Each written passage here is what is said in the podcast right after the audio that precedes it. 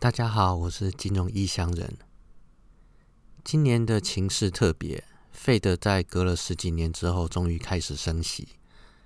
而且又发生俄罗斯与乌克兰的战争，加上高涨的通膨，这些对于股市都是很不利的因素。思考到这些，总觉得我漏掉了些什么，所以特别把书单 review 过一次，看有没有一些漏网之鱼。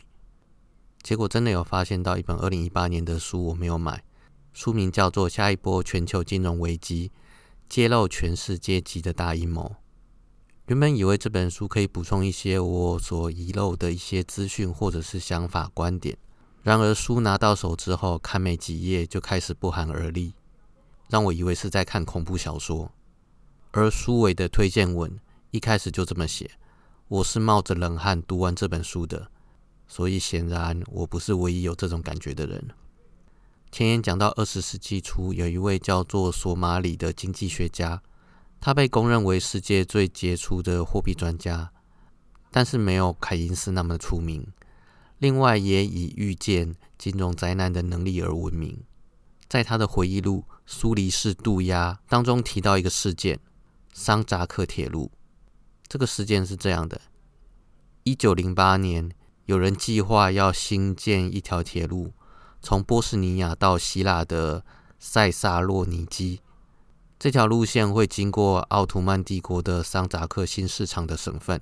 所以需要维也纳向奥图曼政府申请许可。但接下来让维也纳大为吃惊的是，从莫斯科到巴黎的各国外交部全部都激烈反对。光从法俄联盟的反应，索马里正确判断出第一次世界大战已经是无法避免了。他分析，如果一个无关紧要的事件就能刺激地缘政治紧张到达沸点，那么无可避免的会发生较大的事件，导致战争爆发。当代情报分析师称这种事件为迹象与警讯，在现代的话，则是贝氏定理的完美例子。前言部分还继续写到，桑扎克铁路事件类似现今从里海到欧洲天然气管的对峙，其中一部分管线可能穿过奥图曼时代的桑扎克，参与的国家跟当年一样，土耳其、俄罗斯和德国。上周我才讲到，当初建立从俄罗斯连到德国的北溪二号天然气管的时候，美国跟乌克兰不就在反对吗？然后今年就发生了俄罗斯与乌克兰的战争，甚至于到现在，乌克兰的总理还在对德国讲，当初就跟你们说，俄罗斯想建立北溪二号就是为了发动战争。而后，一九一三年，索马里拒绝了七个强权国家对他提出的重建中国货币体系的要求。因为他感觉欧洲有一场更急迫的货币危机发生。当时他说了意思大概是这样的一段话：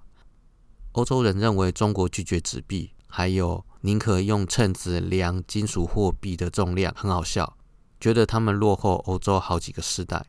但其实蒙古帝国经历一波经济融景，并发行庞大数量的纸币，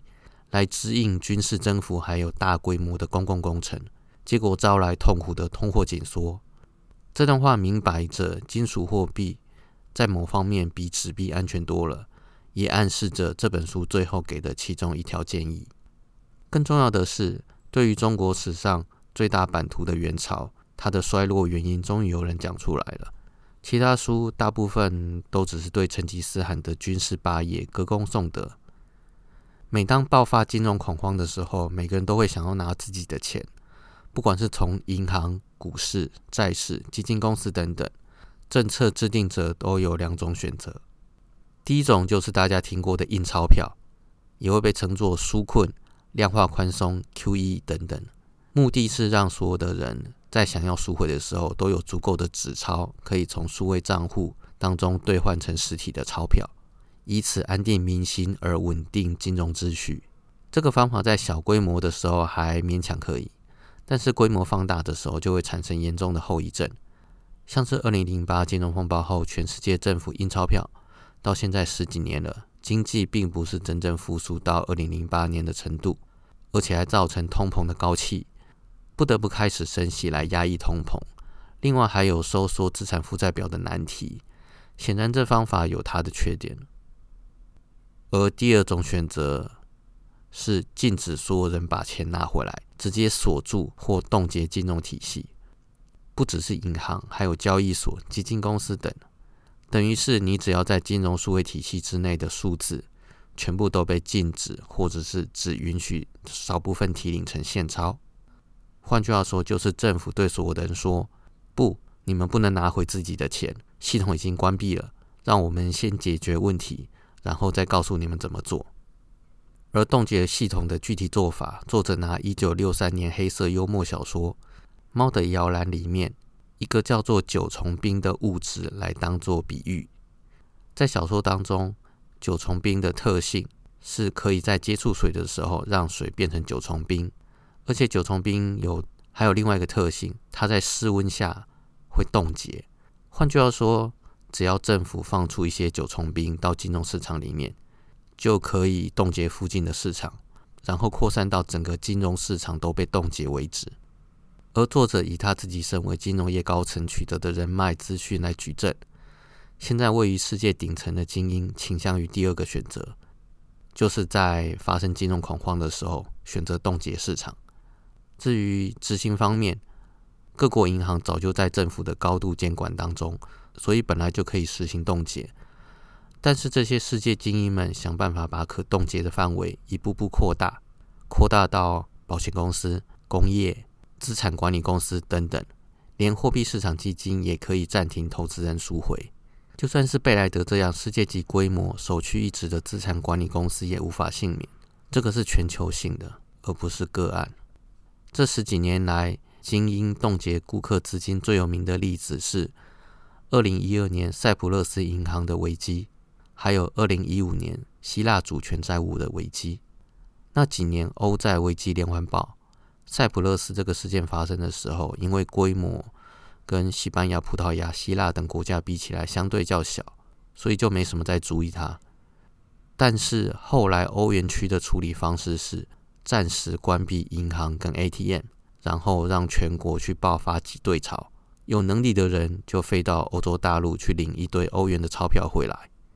银行超过十万欧元上限的存款被丢进一家坏银行。未来是否能领回还难以确定。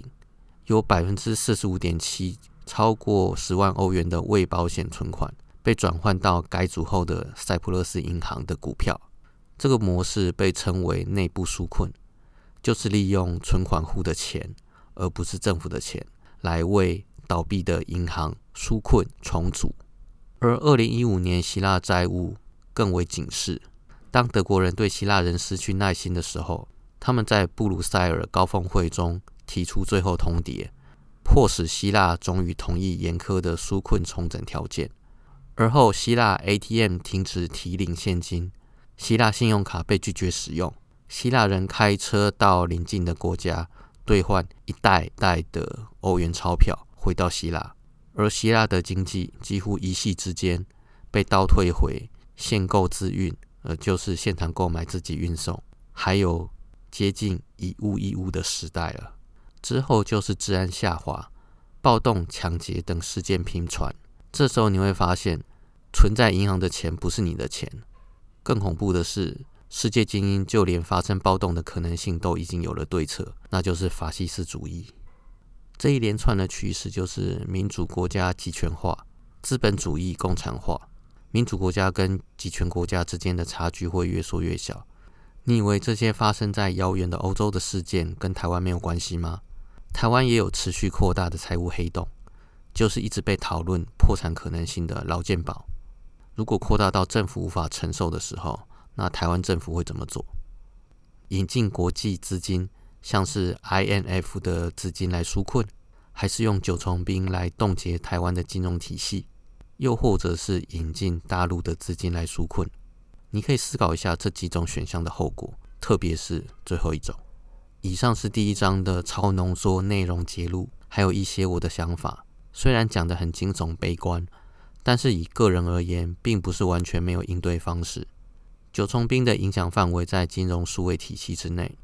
换句话说，你只要把部分的资产转往实体的资产，就可以减少的冲击。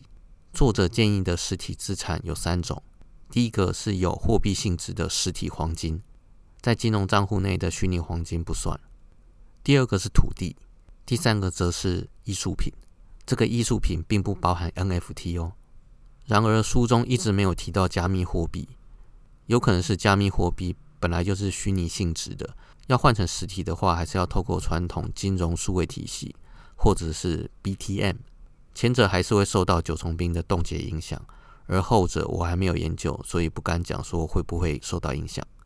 不过，加密货币出身为不信任法币而诞生的数位资产，而且还在成长当中，值得持续观察是否能成为另类的九重兵避难场所。我是金融异乡人，今天就先到这边，拜拜。